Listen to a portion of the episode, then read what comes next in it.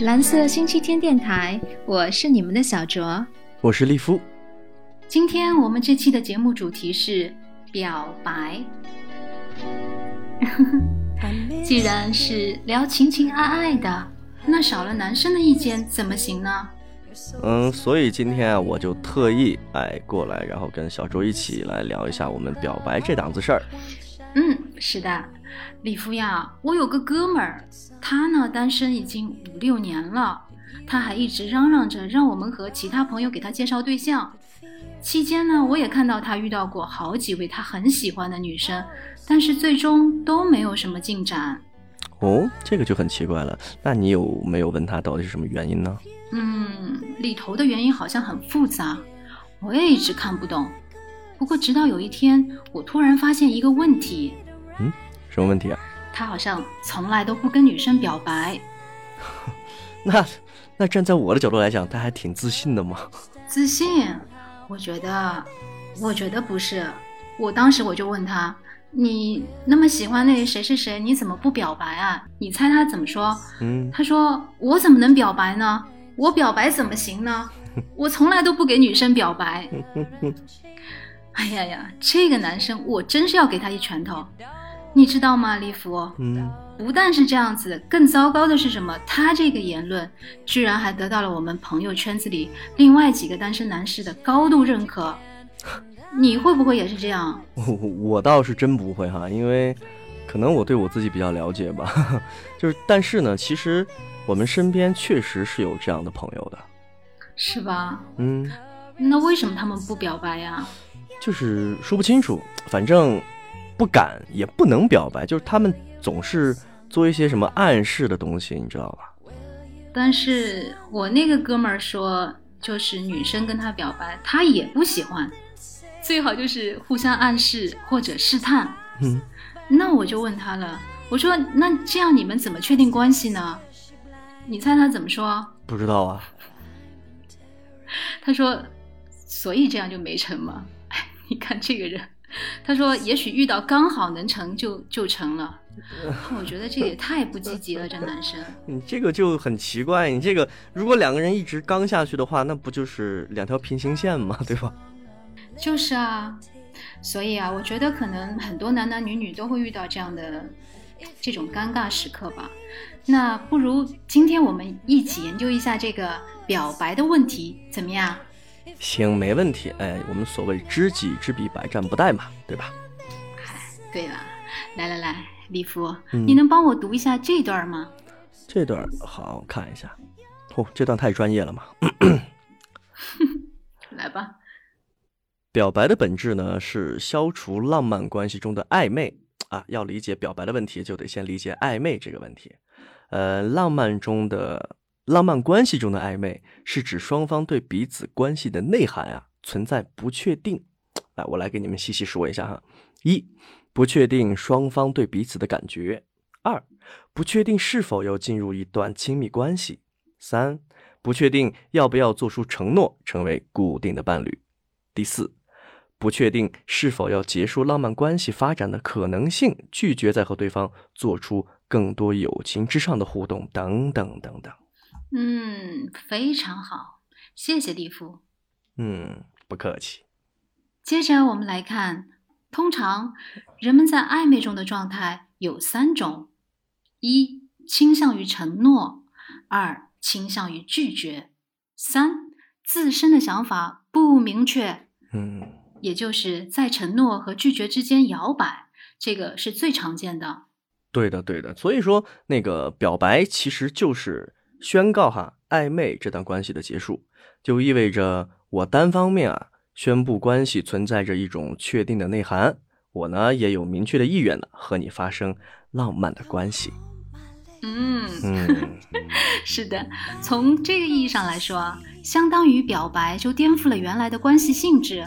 是全新关系动态的一个分界点。对，你看说的这么专业，那其实我们把它说回来，呃，表白到底会给这对男女关系呢带来哪些影响呢？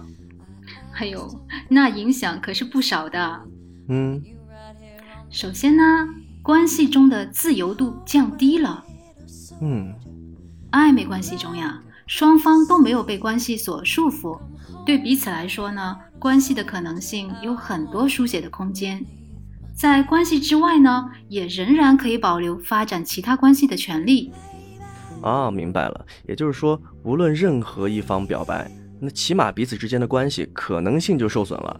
拒绝了的话，可能连朋友都没得做了，更不可能还说继续发展看看，对吧？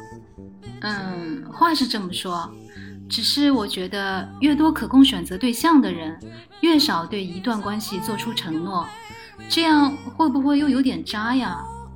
呃，瞧你说的，你这个呃，是不是透露了你内心的小秘密 啊？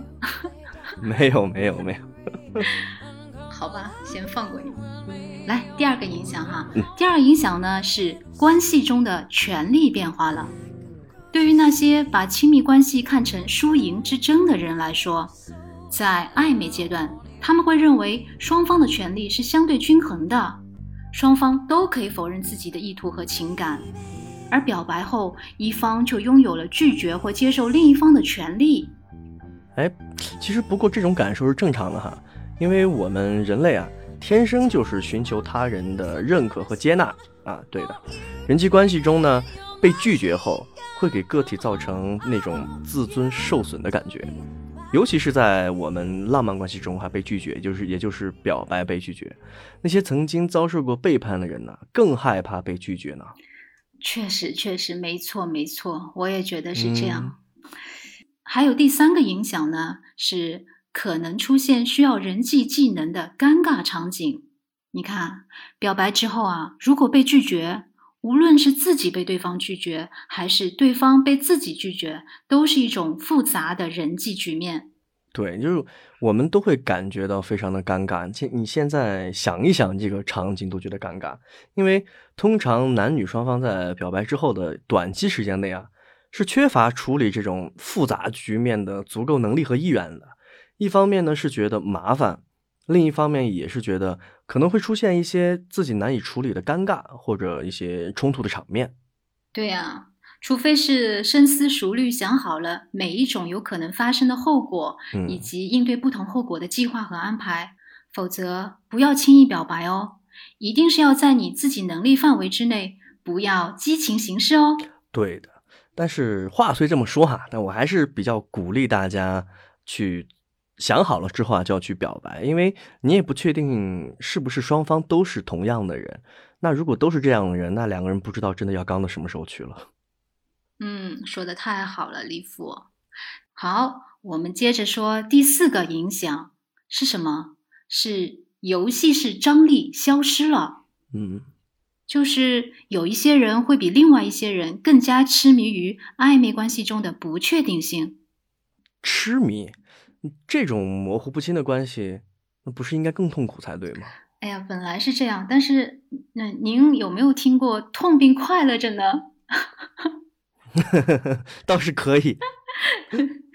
其实自虐。对，在这种未经表白的关系中啊，有试探，有迂回式的接近，有痴迷，有伪装，有猜测，这些过程都对我们注意力的侵占。对我们激素的分泌有着极大的影响，让我们产生嗯心跳爱情的感觉。哦哟，但是其实呢，我们每个人头脑中都有一份关于亲密关系的剧本。有意思的是，很多时候，当我们真正走进一个人，与真实完整的他建立起持久的亲密关系，反倒会颠覆这本剧本的演绎。不如不确定的关系中，我们所能体会到的那么愉悦。对呀，哎，你看嘛，一旦表白啊，就意味着这些过程不再有存在的必要。那感觉表白之后就 少了很多乐趣啊，对吧？但是你们也不能这样消极的看问题啊。嗯，有失必将有得，不是吗？哎，小卓，你要知道现代人的需要和恐惧。虽然我们都害怕孤独啊，渴望与他人的关系和连接，但是呢，出于种种原因，我们又不愿意承认自己的意图，所以就在这个模糊的界限中啊，不断不断的徘徊着。好吧，我也表示深深的理解吧。既然你们很担心表白，那就让我来告诉你表白的重大意义吧。说。想听吗？让我感受一下。嗯，好，表白呢，其实是能够迅速让两个人对关系达成共识，不管这种共识是否如双方所愿，其实也就是一种定位了。这样啊，那万一……哎呀，别万一了。嗯，那我带你一起来看看表白的性价比如何，来解除你心中的顾虑。好，好，好，好，好。首先，我们来反证明一下哈，缺乏解释的关系状态呢，只是让人们享受权利而非亲密。每段关系中都存在着权力的角逐，往往拥有更多权利的是那个对关系更少依赖、有更多独立和自自主权的人，因为他们可以更加容易的离开关系。对的，对的，对的，这个理论刚好可以解释哈，就是有些人虽然恋爱了啊，却偏偏向全世界隐藏这件事，嗯，或者呢，在关系中有所欺骗和隐瞒，目的就是让自己掌握更多的主导权。没错呀，但是遗憾的是哈，嗯，在这种状态中，人们享受的只是权力带来的快乐，和对象是谁是没有太大关系的。嗯。他们没有真正的这种亲密关系中所包含的信任啊、真诚啊和共情，也没有办法给到人们以归属感。所以，虽然我们身处其中，有人陪伴，但依然会感到孤独。这样的关系也是相当脆弱的。嗯，因为只要一方有所不满，想要离开的话，关系就会迅速瓦解。对的，毕竟有一个人主导权占了太大了嘛，所以除了两人之间的权力角逐，其实这也是一种自我保护的方式。嗯，我非常赞同你的这个理解。嗯，对吧？其次呢，表白是对自己的一种承诺，而不是对对方的承诺。表白只是表达了我对你的感觉，我想要和你建立明确的一对一亲密关系的意图。嗯。两个人能否产生更深一层的承诺，还要看对方是否对你有相同的心意，以及两人之后关系的发展。但其中某一个人踏出这个第一步，是整个关系中承诺的第一步。同时呢，表白还意味着我愿意把我对你的感情标记为或者定义为爱情，它是对自己内心的认可，也是对对方的认可。对。嗯，表白这种仪式感啊，对自己的作用哈，我觉得可能比对对方的更大。呃，我们想要给自己和对方创造一段长期啊、健康、稳定、良好的关系，这很困难的哈。这还需要要求我们必须要为这段呃理想的感情要付出努力才可以。嗯，那是当然的。不管结果如何，表白是我愿意付出努力的行为表现。这是一种抉择，也是向对方表示要认真对待这段关系。对，但通常呢，我们是缺乏表白的勇气的。呃，呃，可能是一种时代病吧，就是现代的人越来越自我，为他人妥协变得更为痛苦啊。社交网络让现代人产生了自己有更多选择的错觉，活动更多，单身生活也比从前变得更加精彩、更加快乐。再加上现在生活的压力、工作的压力。其实更多的人呢，想在爱情这个选择中做一个逃兵。嗯，现状确实如此。但是李福阳，嗯，我们也可以不随波逐流的。你可以听从你自己的内心。你要知道，当今世界其实是一个前所未有的孤独时代，人们都被分割成都市中的原子。工作中的齿轮，传统的亲密关系变得越来越疏远，所以在这种个体的自由中，我们更需要学习足够慎重的看待情感，学会在必要的时候，为了维护一段亲密关系选择妥协，学会接纳另一个灵魂的棱角和缺陷，学会和另一个人深深的连接。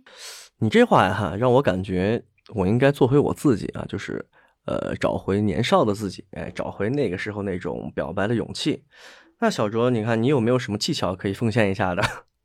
好吧，看在好哥们儿的情面下，送你三个小 tips：一，更多的着眼于奖赏而不是代价。嗯，没错，表白会有代价，但有时候是我们自己会更多的放大可能的危险，嗯忽略它能带来的好处。比如说，表白如果成功了，我们能够拥有情感的满足、安全感，共同面对困难等等；表白如果失败了，我们也收获了追求爱情的勇气，成为更自我认知的自己，不是吗？嗯，有道理。那第二个呢？第二个呀，更多的着眼于共有的关系，而不是交换的关系。亲密关系分为交换关系和共有关系，其中交换关系注重公平的交换，嗯认为付出的代价都应该被奖赏所抵消，而共有关系则重视的是对彼此需要的相互应答。我们刚刚在第一点中说到，我们总是习惯用奖赏和代价来衡量亲密关系，但其实过于精确的计算和衡量，并不利于亲密关系的健康发展。如果我们的思路偏向于交换式，我们就会沉浸于表白可能带来的得失中；而如果我们使用共有的眼光来看待自己和对方，既然喜欢爱着对方，那么由我们多承担一些，由我们先说出心声，又有什么问题呢？嗯，你说的这些道理呢，我都明白。嗨，刚好我朋友最近下了决心要跟他心仪的女孩表白，但是呢，他心中就一直忐忑不安，就是想问一下，有没有什么可以增加成功几率的方法？就对表白来讲，嗯，那还不简单。女孩子不是都喜欢浪漫的男生吗？所以第三个 tip 呢是找一个有浪漫氛围的场合和时机。男孩子们啊，有时候不要太实在了，该浪漫的时候要浪漫，该虚幻的时候要虚幻。电视电影都看了吧？浪漫的氛围能够促使我们联想到爱情，比如冬天下着雪的树林、海边、浪漫的餐厅等等。我们可以用这样的氛围推动一下自己和对方涌动着小火苗的内心，让那个他被笼罩在你浓浓的爱意之下，束手就擒。哎呦，你看你说的这么井井有条的，其实如果有人跟你表白的话，真的你要考虑一下啊，这都 五年了，小猪你也该脱单了，对吧？是吧？那好吧，我考虑一下。嗯嗯，你你你你你要然后呢？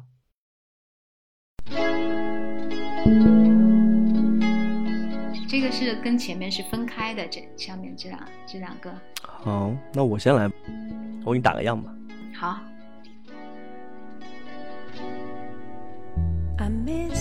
我预谋在某个阳光正好的冬天遇见你，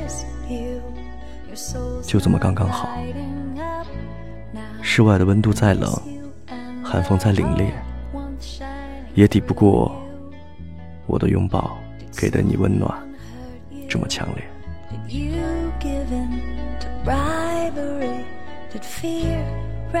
这个冬日里最浪漫的事是什么?是一看到下雪呀就想到你，是在白雪森林里被你再追一次，是和你围坐在有炉火的屋子里，吃着火锅，喝着汽水儿，感叹人生奇妙。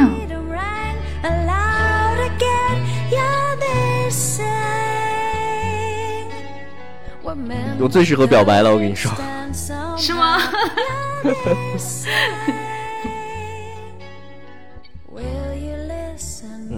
结尾好啦，本期节目就到这里。我想说，爱情应该是生活中为数不多充满真挚和珍重的事。愿听到这里的你有勇气表白，也有幸运收获表白。喜欢我的节目就订阅、分享和留言。我们下期回见。我们下期再见。change again, and I could support you. If freedom rang 拜拜。咔咔咔咔咔，回头再念吧，我自己回头再录。不行是吧？我这个基这种这种我可以，这种我跟你说，你我可以教你，真的。嗯，教教我声音要放低，因为这是比较浪漫的嘛，对不对？嗯，放低，就是就是要说的小稍微低一点，对。然后呢，说说的时候要微笑起来，因为这个东西是是很是很好的，对吧？所以一定要笑起来，观众听得见你的笑声的。就是我看这个冬日里最浪漫的事是什么？是一看到下雪这个就冬日里想到你最浪漫的事，这个冬日放低一点是怎么放？这个冬日里最浪漫的嗯事是什么？这样吗？这个冬日，这个对，差不多。哎，这个冬日嗯里最浪漫的事是什么？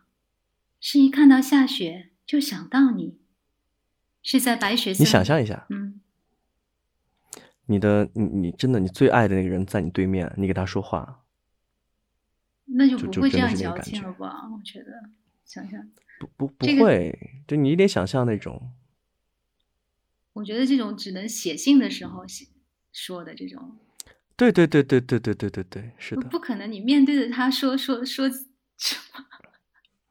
就你得有对象感，这起码得有，就是这段话读出来是，呃，是有爱的，是感觉到很温暖的那种。就我读的不够温暖是吧？让人觉得没有那种意境哈。不够爱，那那要怎么怎么样一怎么样一点？我也表示深深的理解吧。我也表示既然感同身受。你们很担心表白，那就让我来告诉你 表白的重大意义吧。想听吗？嗯，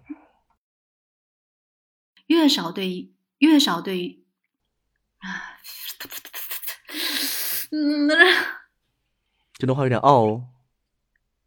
越少对一对关系做出这，越少对一对关系，嗯，断，一段啊，慢一点。